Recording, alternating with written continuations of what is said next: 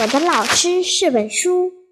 人们常说，老师像辛勤的园丁，培育着祖国的花朵；老师像蜡烛，燃烧自己，照亮别人。但我觉得我们班的班主任周老师更像一本书，一本内容丰富、色彩斑斓的书。上课时，周老师就像一本百科全书，让我们阅读浏览。他带领我们在知识的海洋里遨游，寻找正确的答案。他把知识当作甘甜的泉水，浇灌我们求知若渴的心中。一些同学上课提出不懂的问题，周老师总是不厌。其繁地为我们讲解说明，随着同学们的谜团一一解开，周老师在同学们的心目中地位又更上了一层。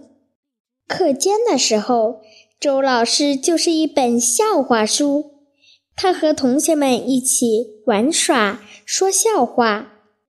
一次，老师讲了一个关于标点符号的笑话。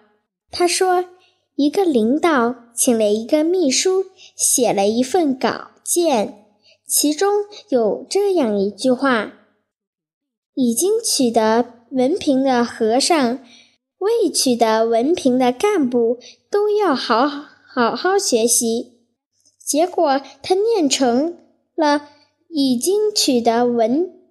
正文凭的和尚，未取得文凭的干部都要好好学习，还批评道：“连和尚都取得了文凭，干部还没取得，真是要好好学习。”一个笑话把我们乐得前俯后仰，上气不接下气。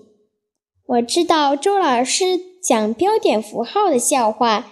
不仅是想让我们乐一乐，还要我们明白标点符号的用法。其实，周老师更像一本思想品德书，他经常教育我们要助人为乐、勤奋好学，要有一颗宽容之心，不要为了得到别人的赞美而做事，要为自己。为别人的方便去做每一件事，宽容之心是人类不可缺乏的东西。